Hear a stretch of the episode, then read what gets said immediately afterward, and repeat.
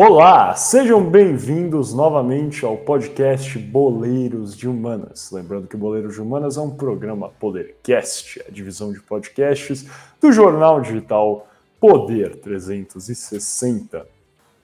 Estamos dando início aqui à nossa segunda parte desse 54 episódio do Boleiros de Humanas, onde tratamos desde a explicação do que é um esquema de pirâmide ao caso envolvendo aí os ex-jogadores do Palmeiras, William Bigode, Gustavo Scarpa, é, e a empresa de criptoativos, a Xland, essa operação, né, essa investigação de um suposto golpe milionário, e terminamos aí nessa memória do que foi a história né, de Carlos Kaiser, que é classificado por alguns como o maior mentiroso, o maior malandro da história do futebol.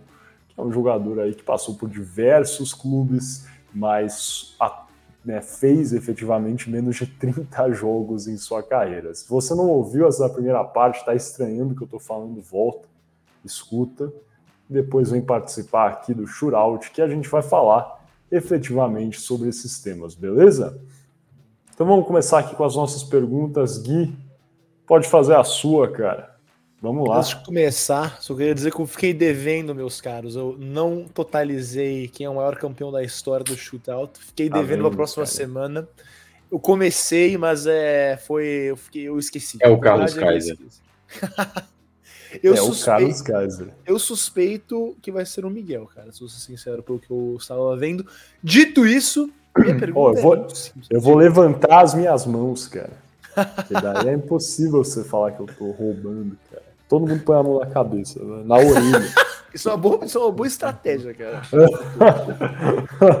Qual time, quantos gols Gustavo Scarpa tem pela Sociedade Esportiva Palmeiras? Seria A, 37 gols, B, 30 gols, C, 28 gols ou D, 13 gols. Passa a bola para Juan Roman Riquelme ou Gustavo ou Gabriel Franco para Tô, Gustavo bater esse. Gustavo foi ruim. Para bater esse pênalti, só pensando no Gustavo Scarpa, não no Gabriel Franco. Gustavo, Gustavo Franco é o, é o maninho Franco. Do, do, Franco, cara. O irmão do É o meu irmão. Franco. Ah, de fato, Gustavo. é. Mas vamos lá, vamos lá. Bora lá. É... Cara, eu tava pesquisando sobre o caso e aí eu acabei. Não, não, não. Eu tava, eu tava pesquisando o, sobre o caso de manhã cedo. É, por isso que eu falei aquele negócio lá do, do jogo do, do Palmeiras, o último jogo do Scarpa do Palmeiras, é, do skate. E assim, o que, que eu acho? O número que se aproxima mais do que eu pesquisei e eu vi, e aí eu acredito que está contabilizando jogos oficiais aqui, é a letra A, 37. 37 gols, Gabriel Franco. Miguel Galo Rodrigues, qual é a sua resposta, meu caro? Olha o Ancelotti aí. Qual era a C, cara? A C seria 28. Não, então vai ser 37. Vou na do Franco, cara. É A de Atlético Mineiro, igual você está usando hoje. Justamente, meus caras acertaram. A de Atlético Mineiro, dei a dica, deixei no A de propósito, cara, pra, pra fazer a. usando a camisa. 37 gols, desculpa. É sim, 37 gols marcados pelo Gustavo Scarpa, que, enfim, perdeu o dinheiro aí. Cara, mas... 37 gols é coisa, hein, pro meio campista. É, pro meio campista. É, meu Deus. Ele, ele deve ter de assistência também é brincadeira, porque ele bate escanteio bem pra caramba. Meu Deus. Bate, né? é, né? Não, o cara joga a bola ainda. ele não é o Carlos Kaiser, cara. Enfim, boa. É... Vamos passar para a minha pergunta, minha muito simples.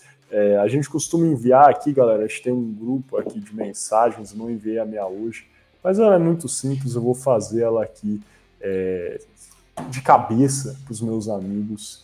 É, uma, talvez o inventor do esquema de pirâmides foi o italiano Charles Ponzi, ou Carlo Ponzi. O Charles Ponzi foi né, um, um grande é, estelionatário, enfim, fraudador que passou por diversas mudanças de nomes ao longo da sua vida, né? desde é, Carlo para Charles, para, é, enfim, Charles P. Bianchi, Carl, Charles Pony, mudou de nome várias vezes. Aí ele, que era um italiano é, que nasceu na cidade de Lugo, na Emília-Romanha, em 30 de março de 1882 e imigrou para os Estados Unidos, onde ele começou essa vida aí de trapaças e é, criação de esquemas né, elaborados para montar aí é, essas, enfim, esses sistemas piramidais nos quais ele recebia o dinheiro de outras pessoas e depois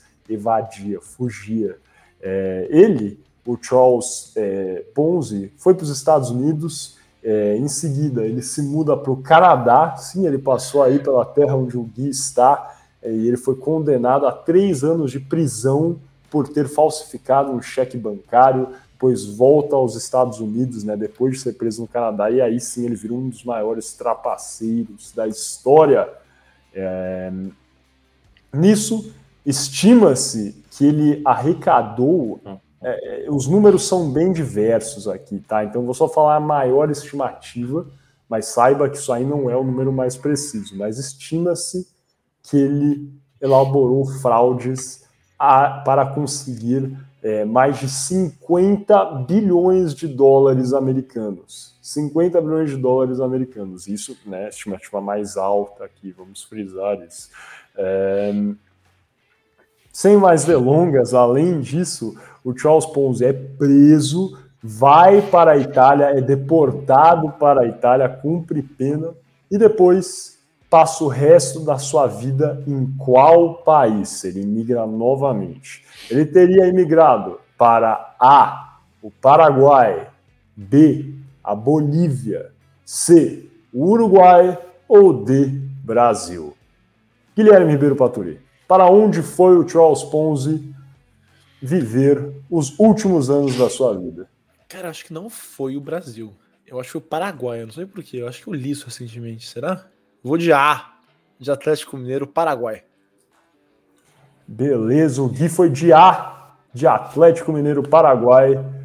Franco, e você, cara? Acho que ele foi para o Paraguai, para Bolívia, para o Uruguai ou para o Brasil? Cara, é, assim, eu acho que Brasil também não. É, eu tô em dúvida entre Paraguai também e Bolívia, mas eu acho que as coisas elas são muito correlacionadas, né? O Gui ele tá usando a camisa do Atlético Mineiro, né? Quem que o Atlético Mineiro ganhou na final da Libertadores 2013, Gui? O Olímpia do Paraguai. De onde? Do Paraguai. Então eu vou de letra A, Paraguai. Será que o os dois, é, não, os dois estão errados, cara. Charles Ponzi veio para o Brasil, morreu no Rio de Janeiro, Veja cara, só. dia 18 de janeiro de 1949, logo após a Segunda Guerra Mundial, Charles Ponzi morreu aqui no Brasil, morando no Brasil. Aí esse maior trapaceiro, talvez, da história. Então será que foi o Carlos Ponzi que fez a, disse é, a máxima, cada, todo dia sai de casa um otário? Será que foi ele? É possível, cara. A lei, a lei de Gerson antes era a lei de Carlos, cara. É isso. Mas vamos lá, então agora, Franco, Vai lá, cara, faça sua pergunta.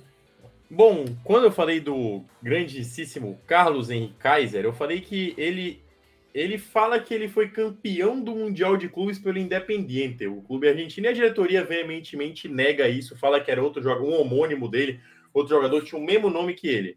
Mas vamos lá, isso não interessa, porque eu quero saber de vocês qual time inglês o Independiente enfrentou na final do Mundial de 1984. Eu gostaria apenas de Nossa. lembrar que a década de 80 foi uma década muito forte para os times ingleses, principalmente na UEFA Champions League. Então aqui a gente tem quatro opções: letra A, o Aston Villa, letra B, o Nottingham Forest. E olha que poético seria se fosse o Nottingham Forest, porque é o clube que está o nosso querido Escapinha. Letra C, o Liverpool. Ou letra D, o Manchester United eu abro as perguntas para o Gui. Eu sempre abro para o Miguel, vou abrir para o Gui hoje. Cara, eu vou assumir, meu caro, que você está aludindo ao fato de que o Gustavo Scarpa, o Gustavo Franco, joga no Nottingham Forest. Então eu vou de Nottingham Forest, cara. Letra Letra B. Ui, mas B não é bom. Geralmente acerta não é a B, hein? Mas vamos de B de Botafogo, Nottingham Forest. B de Botafogo. Miguel, cara, qual que é a sua é resposta? complexo isso, eu não sei, cara. Eu não lembro se o Aston Villa. Ele ganhou nos anos 80. Mas por algum motivo eu acho que é 86. Aí é difícil, cara. É difícil. 84, cara. 84 não. Eu, eu sei que o Nottingham Forest ganhou dois em sequência, mas parece que não foi isso. Foi 80, 81. Assim, eu não acho que tenha sido 84. Cara, eu vou então. C era Liverpool. É, Aston Villa, B, Nottingham Forest, C, Liverpool e D, Manchester United. Não foi United. Eu vou de A, de Aston Villa e de Ashton Kutcher e de Alan Ui. Franco e de Atlético Ui. Mineiro, cara. É Alan é Franco? cara, gostaria de falar assim, que tudo está relacionado. Gui, nós três estávamos de Liverpool no último episódio. Não! É, tá vendo, cara? Fiquei, eu fiquei em dúvida entre Liverpool e, e Aston Villa, cara. Mas eu juro. Aston... Atlético Mineiro. Eu, eu acho que o Aston Villa ganhou em 86, então, cara. Depois a gente pesquisa aqui entre os dois blocos, mas não lembro. Eu errei, não... eu errei os dois pênaltis. O Miguel acertou um, o Franco acertou outro. É isso. Empate. Empate. Empate. Empate, empate. técnico. É isso, acontece, não é o melhor, mas acontece sempre. então, sem mais delongas, vamos fechar aqui esse shootout e partir para o nosso debate aqui, as alternadas, e fechar esse nosso episódio. Olá, sejam bem-vindos então ao final, ao quinto e último bloco dessa 54 edição, edição desculpa, do podcast Boleiros Humanas. Lembrando que o Boleiro de Humanas é um programa Podercast, a divisão de podcasts do jornal digital Poder 360. E alternadas de hoje, para finalizar, vai ser relacionada ao a quebra, né, na verdade, do Silicon Valley Bank e o Signature, né, esses dois bancos aí que quebraram nos Estados Unidos. É a segunda maior quebra de bancos na história dos Estados Unidos. E vamos abrir a pergunta muito simples aí para o Guilherme Ribeiro Paturi, que estava comentando aqui no, no off, em off, né, na verdade, sobre o que ele acha, né, quais são as perspectivas dele, olhando aí o, o Gui, que é um é formado em relações internacionais pela Universidade de Toronto. Vou jogar mesmo o currículo na mesa, porque depois, se você, se você tiver errado, cara, eles vão saber onde procurar. Ah, é, tá bem, melhor. É, é, é isso, melhor. Eu pedi meu dinheiro de volta na faculdade. Mas conta aí pra gente que você acha que isso é um indicativo de que os Estados Unidos e o mundo estão é, indo para uma recessão, mais uma recessão, cara. Cara, tá econômico o programa hoje, hein? Mais econômico que normal. E, e, antes de começar minha resposta, eu quero clarificar que minha expertise não é exatamente na área econômica, mas eu entendo uma coisinha ou outra. E, e, eu tava comentando com o Miguel, né? Justo em off, com o Miguel com o Franco. E eu sou um pouco mais otimista, cara. Eu sou na, nada sou se não sou otimista. E, enfim, é, é, é para começar, acho que é importante ressaltar que foi meio. Eu, eu com certeza fui pego de surpresa quando quebrou o SVB. Eu não posso vir aqui afirmar que conhecia o SVB, eu acho que a maioria das pessoas não conhecia o banco, principalmente do Brasil. Acho que era um banco bem, bem com certeza um banco mais nichado, um banco é, que existia somente, que era ali para as startups do Vale do Silício. Mas, claro, o décimo era o 16 maior banco do país, um banco que movimentava bilhões de dólares, e a, a quebra desse banco realmente é teve e está tendo e terá reverberações na economia americana e, em consequência, na economia mundial. É, o, talvez a primeira reverberação foi a própria quebra do Signature, que foi no domingo, dia 12 de março, que o poder oficialmente quebrou. É interessante, tem outros dois bancos chamados Signature nos Estados Unidos e ambos tiveram notas efusivas para dizer que estão bem, que são três, né? O que quebrou outros dois.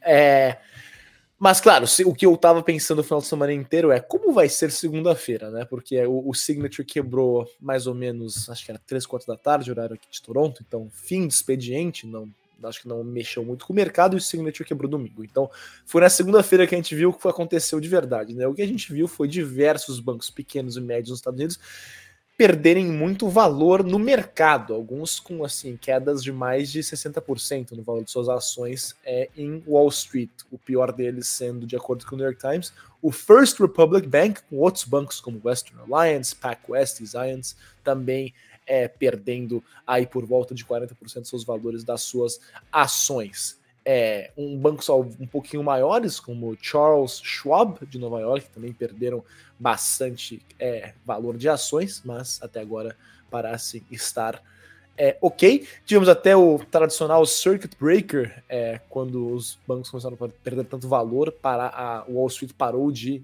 de é, de mexer nas ações do banco, proibiu que elas fossem vendidas ou compradas devido a essa grande quebra, é, grande caída, grande queda, desculpa, é, no, no valor das ações. Hoje tivemos uma pequena estabilidade, né? Esses bancos que eu citei, o First Republic, Western Alliance, PacWest e Zions, é, ganharam um pouco mais de valor no mercado, é, recuperaram um pouquinho aí do que perderam, não muito, mas alguma coisa. É, e agora, dito tudo isso, os maiores bancos do país, né, o Citigroup, o JP Morgan, o Bank of America, estão, o Chase Manhattan, estão é, mais ou menos estáveis, alguns com umas quedinhas aí de 3, 5%, mas nada assim para entrar em pânico. Então, dito tudo isso, o, esse, esse pequeno background da, da segunda-feira é, dia 13 de março, quando tivemos as primeiras reações do mercado às quebras do CVB e do Signature, eu, eu acho o seguinte: eu acho que o governo americano está realmente tentando fazer o seu melhor para conter o contágio, porque esse é o, é o perigo de fato, né? Isso aconteceu em 2008, quando quebrou um banco enorme e os bancos eram tão interconectados que começou a quebrar um atrás do outro e o governo teve que intervir para impedir uma quebra geral dos bancos do país. Parece que até agora, né, dia terça-feira, dia 14 de março, o governo estadunidense é, conseguiu uma acalmada no mercado, conseguiu é, acalmar as pessoas de que seus depósitos estão bem, que os depósitos até do SVB e do Signature têm um certo seguro. Não me ficou claro se esse seguro é até 250 mil dólares ou se vai ser integral, se todas as pessoas vão receber de volta os depósitos de forma integral. Mas eu acho que isso acalmou um pouco a situação. E, e, assim, eu acho que desde que os principais bancos do país continuem estáveis e que essa crise não vá para outros países, por exemplo, que não afete no Brasil, talvez o Banco do Brasil, ou o Itaú, o Santander, grandes bancos, ou aqui no Canadá seria o caso do Royal Bank of Canada, do Scotia Bank, do Bank of Montreal. Desde que esses bancos maiores continuem estáveis, eu acho que a gente pode sonhar com uma recessão não acontecendo esse ano. Mas, claro, também podemos ser otimistas, mas não podemos ser idiotas. É, é, é, os sinais estão aí e eles não são muito bonitos. Eu acho que o Miguel está um pouco mais pessimista do que eu e pode entrar mais nesse ponto, né, Miguel? Os sinais não estão muito legais. É isso aí, cara. Eu acho que antes vamos, vamos tocar a bola para o Franco. Eu comento no final. Eu gosto de ter a última palavra, que eu, no mínimo, ser esse, esse ping do ping-pong. Fernando, o que, que, você acha sobre tudo isso, cara? O que, que, você tem lido a respeito sobre a economia americana, sobre a situação dos bancos que quebraram recentemente? Qual é a sua visão, cara? E, e se isso aí irá impactar cedo ou tarde o Brasil também, o consumidor aqui, cara? Cara, é, eu estava comentando com vocês que eu li algumas coisas sobre, inclusive o, um, eu li é, um relato do Paul Krugman, que foi o ganhador do Nobel de Economia de 2008 justamente o ano que deu a crise norte-americana nos bancos. Ele até alega para as pessoas ficarem mais tranquilas, por, principalmente por conta das regulamentações desde que ocorreu a crise do Lehman Brothers em 2008, que agora as regulamentações bancárias para os grandes bancos americanos, para todos os outros bancos americanos, está muito mais restritiva e é muito mais difícil gerar um grande colapso que nem aconteceu na época. A verdade é que na época, 2008, é, vocês conseguem pesquisar sobre essa recessão, e o Lehman Brothers ele tinha muito maior, um valor aquisitivo muito maior na bolsa, não só na bolsa, mas era uma, ele, ele era um banco global, ele tinha sedes em outros países, não só nos Estados Unidos, é, de muita, de muito maior relevância, relevância para a bolsa norte-americana do que o SVB tem hoje em dia, ou melhor, tinha, né, porque decretou falência, é, mas, mas ele também tinha outros, outros stakeholders na cadeia, porque ele tinha outras empresas vinculadas a ele. Então, esse efeito dominó que aconteceu em 2008, eu acredito que até o momento não vai acontecer por conta dessas regulamentações e que os bancos têm muito maior segurança também. O que aconteceu foi que muita esse banco ele acabou crescendo muito durante o período da pandemia, né? que na pandemia as pessoas começaram a usar as taxas dele, que eram taxas muito mais seguras e principalmente empresas de tecnologia que começaram a ganhar muito aporte financeiro. Tipo, vou dar um exemplo básico aqui. É, você não podia sair de casa na, na época da pandemia, o que você fazia? Você pedia um iFood para comer. Então, o iFood ele teve suas ações repentinamente crescendo é, e a maioria das empresas de tecnologia elas começaram a ter as ações dela crescendo e precisaram fazer aportes muito maiores para os investimentos. Então, eles pegavam essas taxas do SVB que eram muito positivas para pequenos potes. Só que o que aconteceu? O pessoal começou a pegar a taxa de longo prazo e aí começou a quebrar um pouquinho o modelo de negócio que era aplicado. Que nem Gui falou, era um mercado meio nichado. Então, assim, eu acredito que para este momento é, não é de se preocupar. Para este momento. Eu acredito que é, existe sim a possibilidade disso impactar. A gente está numa recessão, a gente tem outros cenários que economicamente são desfavoráveis, não só é, para os Estados Unidos, que querendo ou não, a gente tem ainda hoje, por exemplo, ocorrendo uma crise na Ucrânia com a Rússia que impacta diretamente as relações com os Estados Unidos. Então, pode ser que por outros meios, outros bancos sejam afetados, não necessariamente por esse, mas é um indício de que a economia ela não está tão positiva quanto esteve antes, principalmente em relação aos bancos para os Estados Unidos. Então, acredito que é de se ficar de olho, mas que para esse princípio foi um, um ponto focal, assim, sabe? Foi um, out, foi um outliner, assim, na, na curva de normalidade do que tem acontecendo, essa quebra em sequência, né? É, eu acredito que no momento a gente não precisa nem se preocupar de se impactar diretamente no Brasil, a gente tem que se preocupar com outras coisas que eu não vou ficar me estendendo aqui, porque senão vocês vão é, achar que eu estou tomando partido para algum lado da moeda aqui, é, e não é muito bem essa pergunta do debate, mas eu acredito que neste momento não, mas é, sem querer ficar em cima do muro, mas já ficando, é sempre bom saber que esse muro é frágil e pode desabar a qualquer momento. É interessante isso aí, galera. Eu acho que, para ser completamente honesto, é difícil saber se os Estados Unidos vai entrar numa recessão, o quão grande vai ser essa recessão e como isso vai impactar o Brasil. Eu acredito, sendo completamente honesto, analisando assim por fora, que irá acontecer. Agora, será uma recessão grande ou pequena, aí vai depender de muita coisa. Qual é é, essas coisas, né, na verdade, que eu acho que talvez dão a entender que vai ser algo mais leve. São algumas, né, comparando com 2008, eu espero até. É, a primeira é que a inflação vem caindo. Isso é relevante. Né? A inflação nos Estados Unidos atingiu um pico aí de 8,9% em julho de 2022, se eu não me engano, e agora está é, tá 6%. É alto ainda, né? bem alto, para ser completamente honesto. Mas essa queda aí, considerando aí menos de um ano, de 3%, é, é bastante, né? bem, bem considerável. Então, contanto que a inflação continue baixando e que o desemprego, que está aí na casa do 3, 3,5%, continue nessa faixa, o que tem continuado ao longo dos meses, isso é um indicativo de que a recessão vai ser a chamada soft landing, que os economistas norte-americanos estão é, criando né, esse aspecto. É, o problema são as taxas de juros, né, uma coisa que é discutida aqui no Brasil, também é uma coisa que, enfim, está sendo é, discutida nos Estados Unidos também, e por que essa é, o, o, desemprego tem permanecido tão baixo, isso até tem feito com que o, o, Fed, que é o equivalente ao Banco Central nos Estados Unidos, tenha que aumentar as taxas de juros e aumentar com base também no, na inflação, é, e, e, isso né, está criando nessa situação, e, e a culpa não é, sempre é importante salientar, a culpa não é do Fed ou do Banco Central, efetivamente, é um cenário econômico de controle é, da, é, da economia de um país. E entrando mais na questão do SVB, que eu acho que aqui é a questão de maior relevância nesse momento, e do Signature, claro, eu acredito que isso vai ter reverberações no Brasil, já foi noticiado, né? a gente não tem certeza quais empresas, mas existiam investidores brasileiros no Silicon Valley Bank. Isso afeta o Brasil e era um, é um banco preferido é, por empresas que são startups. O Franco citou aí algumas, né, e citou até esse pensamento, é, essa tendência aí.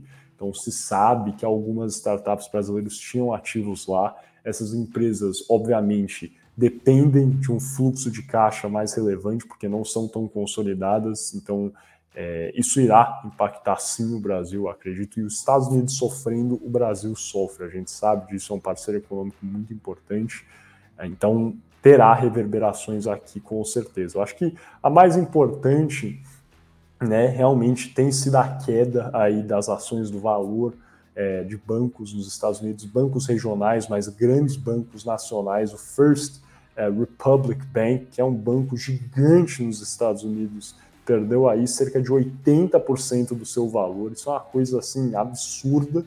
É, e alguns especialistas estão aí falando que o First Republic Bank pode ser o próximo a quebrar, possivelmente nos próximos dias, semanas.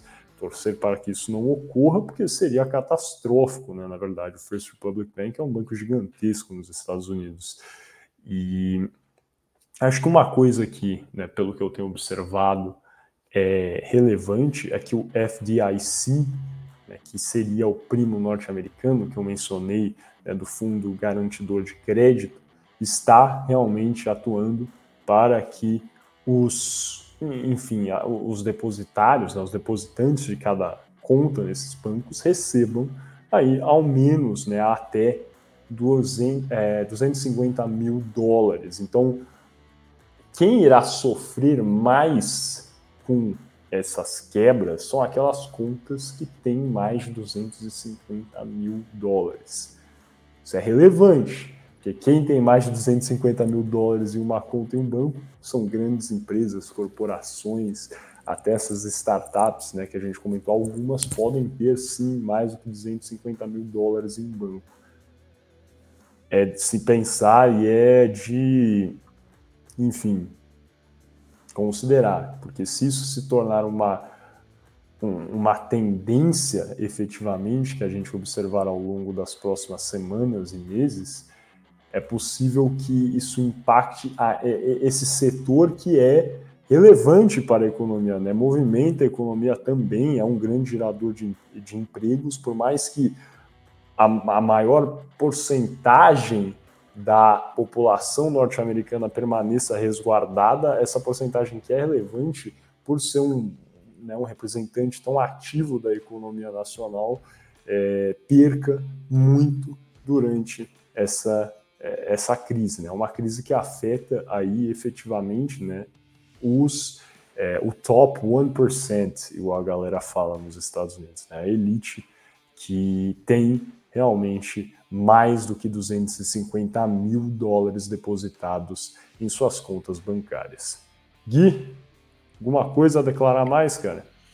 É, cara, eu, eu acho até interessante você mencionou no começo, né, sobre é, é, as taxas de juros, a independência do Banco Central, né, que é um bom debate até, né, cara, para a próxima vez, algo tão assim em pauta no Brasil atualmente, com presidente Luiz Inácio da Silva batendo quase todo dia, né, tal, essa tal independência do Banco Central. É, mas bem, isso é uma conversa para outro dia. E só frisar uma coisa que o Franco tocou, que em 2008, no mesmo artigo né, pelo Paul Krugman, que ele disse o seguinte, que em 2008 o problema era a queda da demanda, e agora parece ser a inflação e uma demanda muito alta para a oferta disponível. Né? Então é uma reação a todos os auxílios que tivemos durante a pandemia, colocaram muito, muito dinheiro no, no mercado, no sistema, digamos assim. É, enfim, é, é só essa frisar isso que tem algumas diferenças capitais entre 2008 e, e agora. E, e, é isso, cara. É, é, é, tal qual a investigação que comentamos no caso Gustavo Scarpa, acho que é muito cedo para a gente vir aqui cravar o que vai acontecer. É realmente esperar as cenas para os próximos capítulos e torcer para o melhor. É isso mesmo, Gui. Eu acho que é relevante né, para quem está ouvindo aqui, não tem um conhecimento maior sobre essa área de economia, né? Explicando de forma muito rasteira, básica e não completa, taxa de juros é diretamente é, é, é é inverso a tem uma, uma relação inversa, né, complementar à taxa, né, à inflação de um país. Ou seja, quando a inflação de um país está alta, o que tende a acontecer é que o Banco Central desse país, o Fed nos Estados Unidos, aumente a taxa de juros, o que diminui a circulação de dinheiro e assim a inflação caia. Qual o problema aí? Se o desemprego tiver alto também, a inflação é, pode até abaixar um pouco, mas com a, a, falta de circulação de dinheiro, o desemprego alto, aí isso sim pode criar uma crise né, financeira, uma crise econômica. Como os Estados Unidos está, ainda assim, conseguindo manter esse desemprego baixo, é por isso que muitos dos economistas norte-americanos estão falando que talvez seja ocorra uma recessão, mas com um chamado soft landing, que seria né, uma recessão um pouco mais tranquila do que alguns experts estavam esperando antes. Franco, alguma coisa a declarar, cara, para a gente fechar? Que eu espero que, que a gente fique nas conformidades que o nosso ministro da Fazenda disse que vai acontecer, que a gente vai ter, que a gente não vai ser impactado e se precisar abaixar um pouquinho da taxa de juros, ele abaixa, porque a gente tem gordura para isso, né? É isso, vamos torcer aí para que as coisas ocorram na medida correta, enfim, efetivamente, acho que ninguém aqui está querendo uma recessão. Vamos analisar, acompanhar de perto para ver quais serão os próximos passos de todas essas histórias que a gente debateu aqui hoje. Sem mais delongas, então, muito obrigado aí pela sua audiência, vocês que ficaram aqui até o final, acompanharam esses últimos blocos com a gente. Se você curtiu esse episódio, galera, comenta aí embaixo, curte, compartilha com um amigo, um inimigo, algum membro da sua família. Muito importante para a gente que vocês compartilhem, para a gente conseguir chegar até mais pessoas. E se você é uma pessoa que está sempre aqui ouvindo a gente, gosta do nosso trabalho, é relevante então que você contribua, participe aí realmente para que a gente consiga atingir mais pessoas. Se você ouviu alguma coisa que fez você pensar em outro assunto, ou até algum tema que a gente pode ter errado, ou discorda da gente, comenta aqui embaixo também, cara. Manda um e-mail. Enfim, a gente sempre está aberto e disponível para ouvir os comentários de vocês, independente é, do cunho, né? Seja negativo ou positivo. A gente prefere positivo, mas tudo bem. Sem mais delongas, então, muito obrigado aí, galera. É, conto com vocês e até a próxima.